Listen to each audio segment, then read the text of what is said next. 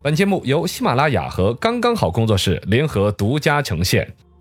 百闻不如专注这一闻，意见不如倾听这一见。一闻一见，看见新闻的深度。来，今天我们说的是有深度的。你的朋友圈有人在传滞销的丑苹果吗？啊，就是这一个所谓的痛心四川大凉山，眼看什么大雪封山，盐源县五十万斤的这个脆的呃脆甜丑苹果抢收不及，为帮啊求你帮老人孩子渡过难关。我的妈，这种文标章嗯题名党嗯字这么长啊！首先是彻底这个标题党，二一个呢，当地的这个政府就盐源县政府已经出来辟谣了，辟谣了而且是十月份的事情，辟都辟谣好久了，文章都还在到处传。哦，这个屁多包括现在文章都辟谣了，央视都有跟进来报道了。哦呃，新华网的报道，还那个文章网上还是搜得到。 我真是这要说百度啊，真是狠 着。百度你搜第一篇文章，都还是那个痛心呐、大凉山怎么的那个哎老呦火要卖苹果了。第二篇才是盐源县的那个辟谣，你嗨哎呀，你说这这个个。稍不注意就上当了。是不是这样？不过还好的是那篇文章是什么叫汕头什么小姐姐，怎么无聊的发上去就变成了百度搜索的第 一名，而且那个文章上面也是各种讲，在最后没有讲怎么购买。 哦，反这正个问种题多呀虚。构贫穷、贩卖同行嗯，这种东西儿其实已经说了无数次了，但最终这种事还是存在的。深度十米，盐源县的丑苹果真的不好卖吗？怎么可能嘛？嗯对这个啊那这个事情是广东那边一个所谓的电商公司搞出来的，嗯人家那边好卖的不得了，卖的很好啊一个。是本身苹果也是有口碑在外了，对大家二都一个知呢道是今年好像陕西、山东那些也是苹果主产区都已经减产，啊，全国供货方面都紧张。嗯啊，，你别说好苹果，烂苹果现在都好销 的很，更何况什么盐源的苹果，对，盐源的苹果一直口碑在外，它就就就它那个宣传倒是真的整得很狠，我们哦应该学习的就是怎么，它本来是在贩卖同情这一点不可取哈，嗯但是它对于这个苹果的卖点嗯叫糖心什么丑苹果，嗯哦，就跟那个丑根儿一样的，抽根儿，它越说的丑，但是它又甜嘛，显得特别那个苹果都很质朴的那 种感觉。长得丑，心里很温柔哦。，对，就灰不隆咚的我很 丑，但是我很温柔，我甜蜜蜜的，脆嘣嘣 哎呀的，只要咬一口，我 很哎，你看他， 你还给人家创作出来主题曲。对呀、对呀、你看我的这个宣传也不准啊，他把那个苹果还切出来有剖面，嗯那个苹果的芯儿啊，哎中间不是米米籽儿籽儿，糖心的嘛，是那个就看的颜色不一样对的对，感杨觉，紫那比个较地方深一点的颜色，感觉会特别甜，哎，特别汁水丰富的很那种想感去觉。咬一口。哦，这种东西儿，实际上说，盐源县苹果今年，比如说以二零八年来说，二零一八年产量五十万吨，嚯已经销售的已经是四十万吨， 这个太厉害你了，想吃你都吃不到，对呀，剩的没多少而且了。还涨价了。啊，而且这超过两块钱一斤。那个报道里面呢，那个所谓的报道里面有特别说，哎呀，嗯滞销了，三五毛钱一斤，来那个来收苹果的老板肩上怎么怎么样？ 其实人家收的价是两块多钱一斤，对，比往年要高好几角，好几角钱，嘎。就那谣言。包括那个所谓的谣言上面也提到有一个小女孩在抹眼泪儿的照 哦，片，对对对这个小女孩家里边有三万斤卖不掉 呢。后来一查，那个小女孩家根本就没苹果地。对呀，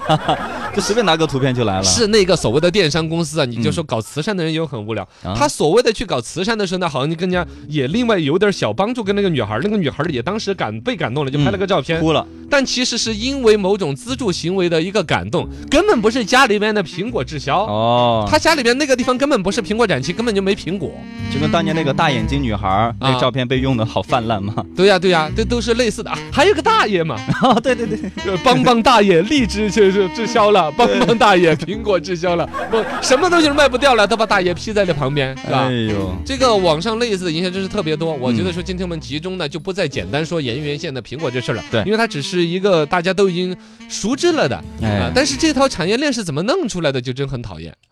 深度一百米，被营销是电商平台都会使用的套路吗？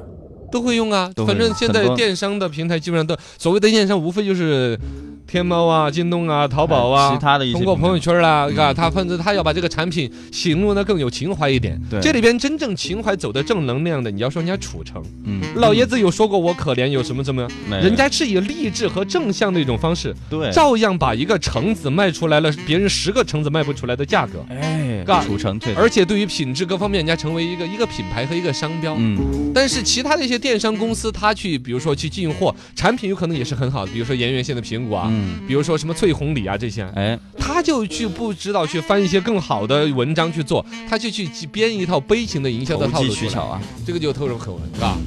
反正那个所谓的滞销大烟那个图片被新闻报道，大家都知道之后呢，嗯大家好像就一看那个图片，骗子，骗子啊，不不是那个大爷真正的故事，但是跟着他们又翻出来了其他的套路的就嘛，换图片了嘛。啊，找个小朋友什么拿个苹果啊，哎呃，老大爷在那儿抹眼泪儿啊啦，哎呦，望过星探的大妈呀真，望过星探，包括有一些会找一些残疾人士的一些啊照片，莫名其妙就跟一些商品的销售来了打上那关啊系，就打悲情线了，打悲情戏，嘎、哎嗯呃，包括说这种事情，西昌市政府来回回应了好多次了。嗯，说什么滞销啊，说什么那些，其实都是不存在的事情。但这些水果、这些产品，它的优质品质那块的描述，嗯哎，那个是真实的。悲情营销除了欺骗消费者，还带来了哪些不好的影响呢？很多嘛，欺骗消费者本身这个广告法来说，你是算虚假宣传，这就违法了。对，啊，该要怎么处置的就要处置。嗯，二一个从道义的角度来说，搞搞的这种悲情营销，其实也是透支整个全社会的公益之心。对呀，就狼来了一样嘛。对呀、你这儿实实在在的，呃如果说真的哪一天有个农民伯伯他的什么东西滞销了，再来宣传的时候，大家反而不就相信不。相信了哎，，这个心真是很诡异，啊嘎！你看以前一说哪儿哪儿哪儿什么大爷的大白菜滞销了，哦欢迎大家来，人家大献爱爷心嘛的。，对献爱心，都反而这帮人不献爱心。哎，有那种有啊山东以前就出现过，我们四四川好像都出现过类似的，哦就说郊区哪个菜农菜也卖不掉了，嗯反正我拔掉碾在土里边也是浪费，不如就欢迎你们城里边的人来玩哎吧，随便采摘就是了。对对对，结果一帮人过去，一分钱一个子儿不留下，把菜给人家拔了吧，另一边人家要卖的蒜苗啊、莴笋呢，卖得掉，他也跟人家扯了一。起就扯我说你们报道说的，说你们卖不掉了，唰唰唰唰全给扯了，